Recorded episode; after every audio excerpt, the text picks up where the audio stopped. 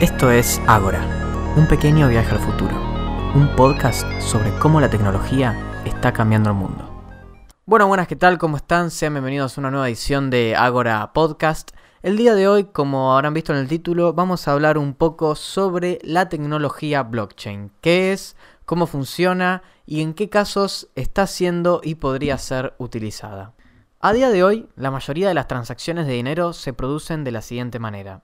Supongamos que Juan le quiere transferir 100 pesos a Martín, por lo que Juan efectúa la transferencia y su banco le resta los 100 pesos y le notifica al banco de Martín que le sumen 100 pesos a su cuenta, que vienen desde la cuenta de Juan. De esa manera es como se mueve el sistema de pagos actual, con un intermediario centralizado como lo es un banco, en donde ni Juan ni Martín tienen el control sobre ese proceso, por lo que dependen de los intermediarios y se tienen que acoplar a sus condiciones, como por ejemplo las comisiones. Y en este sentido es en donde aparece nuestra querida cadena de bloques o blockchain en inglés, la cual busca eliminar a este intermediario, en este caso el banco, sin perder las garantías que estos proveen. ¿Cómo? En resumen, creando una base de datos distribuida y segura que registra y almacena todas esas transacciones. Por lo que se podría decir que blockchain es una tecnología que busca quitar los intermediarios de las transacciones, reemplazándolo por un registro descentralizado y seguro. Pero obviamente para que esta utopía se convierta en realidad, necesitamos un buen sistema y una variedad de actores que van a permitirnos que esto funcione.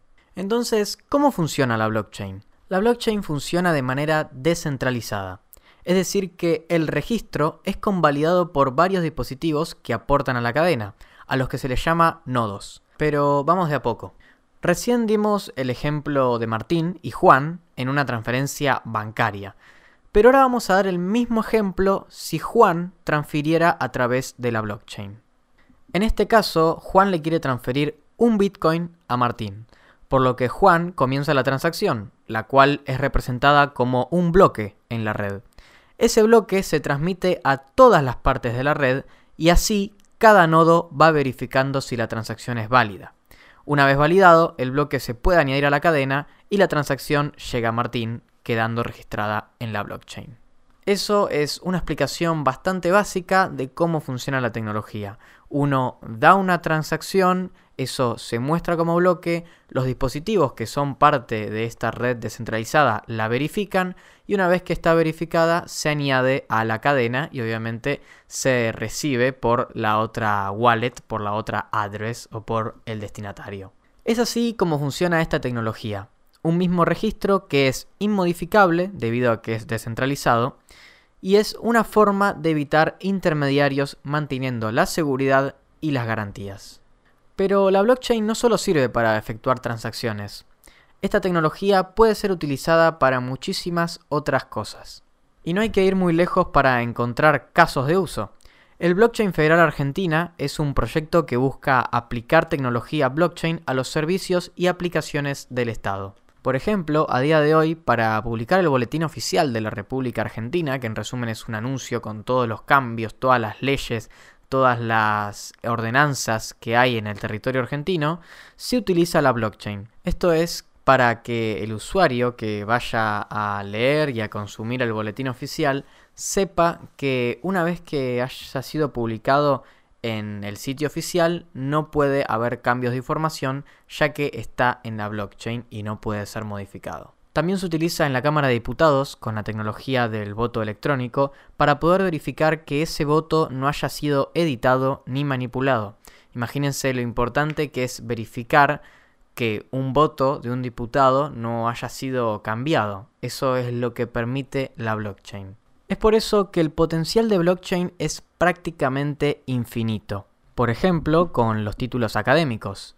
A día de hoy, un título tiene que pasar por muchísimas instancias e instituciones, generando mucha demora en la expedición y facilitando la pérdida o incluso falsificación del diploma. El blockchain podría mejorar esto, creando un registro que sea inmodificable y que garantice la validez del documento en cuestión. El proceso podría ser más o menos de la siguiente manera.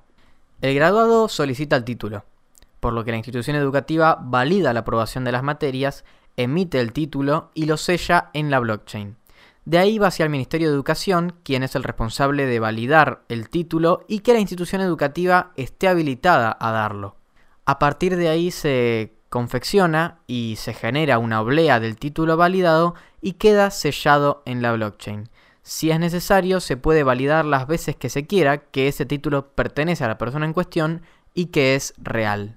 Es más o menos con este tipo de procesos que se podría aplicar muchas soluciones que requieran la burocracia de un intermediario, como por ejemplo en compras de casas con las escrituras, pólizas de seguro o incluso validar nuestra identidad con un DNI en la blockchain.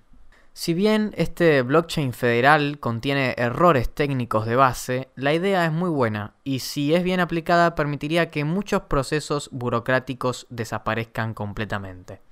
En esa misma línea es por donde se busca mover Buenos Aires más, la nueva apuesta del gobierno de la ciudad de Buenos Aires que busca digitalizar documentos como certificados de vacunación, resultados de testeos, documentos del registro civil como las partidas de nacimiento e incluso documentos educativos como títulos secundarios, que es lo que decíamos recién. Si bien por ahora no son más que promesas, si esto se aplica correctamente podría mejorar muchísimo a la forma en que se acceden a documentos tan importantes como estos. Todo esto obviamente a través de la tecnología blockchain, lo que demuestra que el blockchain no es solo una tecnología, sino que es una solución que está adaptando muchísimas organizaciones y muchísimos gobiernos del mundo. Vivir de blockchain. Seguramente habrán escuchado sobre el minado de Bitcoin u otras criptomonedas, que hay personas que generan dinero con eso y hasta existen empresas que se dedican a minar. Esto es un punto fundamental de la blockchain. Para que esta tecnología funcione y sea realmente descentralizada, es imprescindible que existan dispositivos que se conecten y se presten a la red, para así poder verificar los registros. Pero nadie daría sus dispositivos gratis y es por eso que acá entra en juego uno de los engranajes más importantes de esta tecnología, que son las recompensas. Cada vez que una transacción es validada, los dispositivos que participaron de la validación de esa transacción son recompensados, normalmente con Bitcoin u otras criptomonedas. Pero para que esas recompensas se den a quienes realmente están laburando y no las computadoras que se están rascando, se hace algo llamado prueba de trabajo o proof of work en inglés. Es, en resumen, un algoritmo muy difícil de solucionar que consume todos los recursos de las computadoras para comprobar que está trabajando. Es de esa manera que la computadora que resuelve ese algoritmo más rápido va a ser la ganadora de la recompensa. El problema es que esta prueba requiere mucho trabajo y hace que las computadoras se esfuercen al máximo, generando gastos de electricidad y contaminación. Sin embargo, ya existen alternativas como Proof of Stake que cumplen la misma función, validar una transacción, pero bajando muchísimo el uso de energía y los requerimientos de la computadora, por lo que obviamente es menos contaminante. Si esta tecnología pudiese ser aplicada a Bitcoin y al resto de blockchains, mejoraría muchísimo, no solo los tiempos de validación, sino también lo amigable que es con el medio ambiente. La blockchain es una de las tecnologías más fascinantes en la actualidad, ya que permite solucionar muchísimas problemáticas que tenemos en nuestra sociedad actual, de una manera relativamente sencilla. Confío en que, si es correctamente aplicada, pueda convertirse en una herramienta imprescindible para nuestra sociedad. Muchísimas gracias por escucharme. Como siempre, esto fue Agora Podcast.